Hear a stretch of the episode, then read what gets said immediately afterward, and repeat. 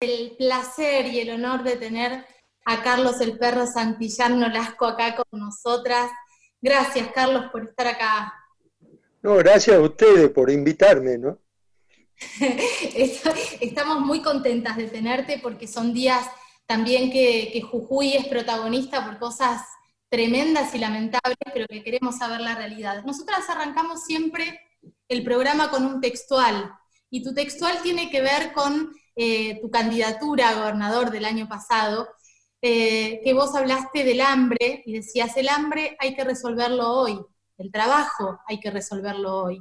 Tenemos que transformar los planes sociales y reconvertirlos en trabajo genuino. Y yo lo tomo como disparador esto para hablar un poco de los planes sociales y de cómo en muchas provincias se reparte la torta del poder, ¿no? Contame cómo, contanos cómo está repartida la torta del poder en Jujuy. Claro, desgraciadamente los planes sociales han vuelto parte de un sistema que se viene trabajando hace mucho tiempo, que es el sistema clientelar. ¿no?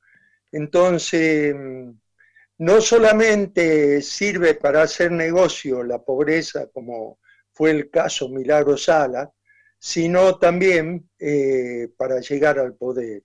Eh, los que manejan los planes, bueno, casualmente ahora hemos podido ver cómo gente eh, de la Triple C, como, gente de barrios de pie, todo, de la CETEP, han llegado a cargos políticos eh, siendo dirigentes sociales, siendo dirigentes de organizaciones sociales, con planes sociales. La verdad que eh, eso que en algún momento en los años 90 aparecía como un emergente transformador de lucha, de revolución, de cambios que eran los desocupados de, del plan que tenía Menem y que se siguió después más adelante, que era el modelo neoliberal que conocimos nosotros, realmente eh, lo fueron adecuando al sistema y terminaron siendo una izquierda lavada, diría, yo, eh, que permite a, los que dirigen encaramarse en el poder sin transformar nada. Los pobres siguen siendo pobres, eh, siguen estando en las villas, mirá vos lo que pasa en Guernica, eh, no, no, tienen viviendas, eh, bueno, sigue la, la, pobreza haciendo estragos con nuestra gente, ¿no?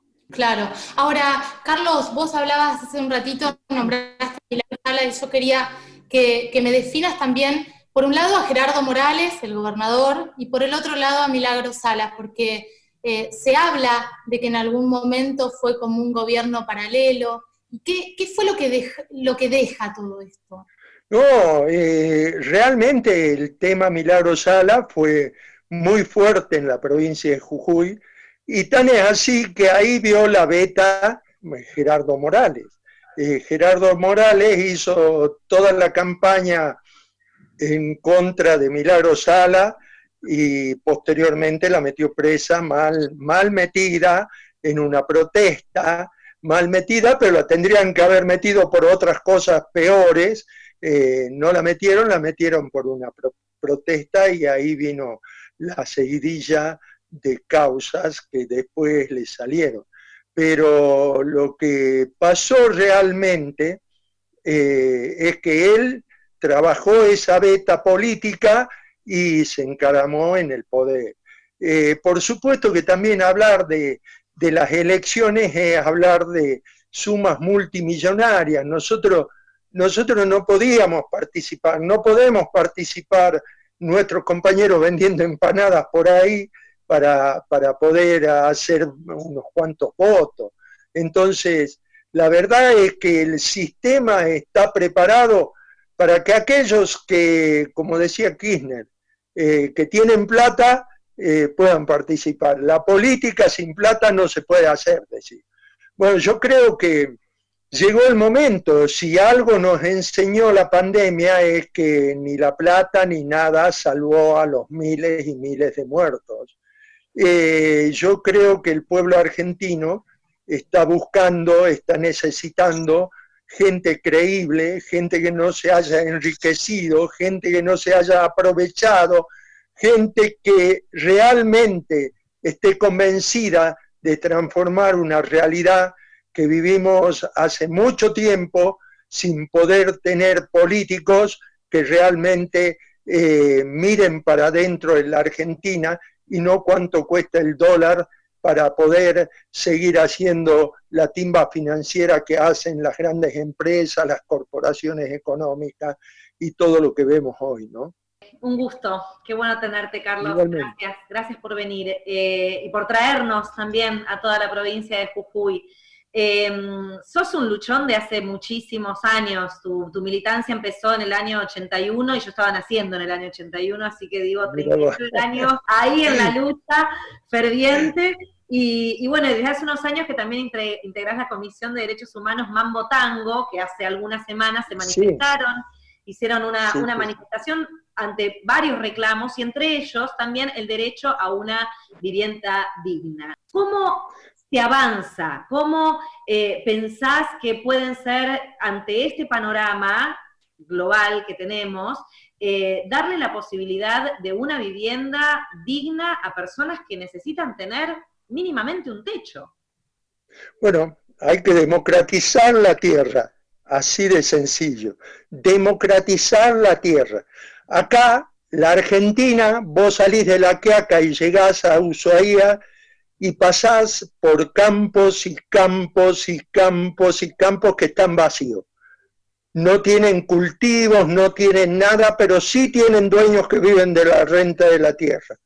Entonces, si no democratizamos la tierra, yo no estoy hablando de ninguna transformación maligna, ya van a, a salir a decir, sino democratizar la tierra, empezar a distribuir la tierra, primero del Estado y después de aquellos que la tienen eh, totalmente ociosa, sin ningún tipo de eh, cultivos ni ningún tipo de eh, producción. El techo en la Argentina tiene que ver con la pobreza, tiene que ver con con la educación, tiene que ver con un montón de cosas que permite tener una vivienda, ¿no? Sí, y aparte donde no se está, digo, las noticias que llegan de, Jujuy es que, no sé, por ejemplo, en la última semana que el gobernador le, le brindó unas llamas al ejército, por ejemplo, eso sale... Para que carguen a Sí. Y, y, no estamos hablando, por ejemplo, de los femicidios. Yo creo que en ese sentido el tema de la trata y el narcotráfico van de la mano. Eh, creo que hace mucho tiempo se abandonó eh, el combate ese y casualmente han pasado a ser herramientas de acumulación en un sistema capitalista deforme como el que tenemos ya. Eh, realmente es terrible ver los barrios en Jujuy o en cualquier parte, o en Rosario, bueno, en Rosario es terrible, el narco y la trata. Eh, en Tucumán tenemos casos también sonados, y bueno, y acá en Jujuy también. Eh, también y últimamente con los femicidios, con la desaparición de, jóvenes eh, y sin respuesta estatal que tenga que ver con un gobierno que aborde estos temas, con toda rigurosidad, eh, sabiendo que el narco es la puerta para la trata. Así que la trata y el narco son eh, otro de los problemas grandísimos que tenemos los jujeños acá en la provincia, una provincia que está colindante con, Paraguay, con Bolivia y que eh, podemos ver nosotros cómo la Ruta 34 se ha convertido hace mucho tiempo en la, en la ruta del narcotráfico. Nuestros chicos están muriendo en los barrios eh, por el Paco, eh, por la tranza de, drogas perversas, y se están muriendo. ¿no? los casos estos que se han producido, se han producido casualmente en la zona de Palpalá, a donde era la zona industrial más rica de la provincia de Jujuy. Hoy devastada por las políticas que se han ido sucediendo eh, en nuestro país y en nuestra provincia, ¿no? Las privatizaciones y todo lo que tiene que ver con Zapla, eh, un emporio del acero.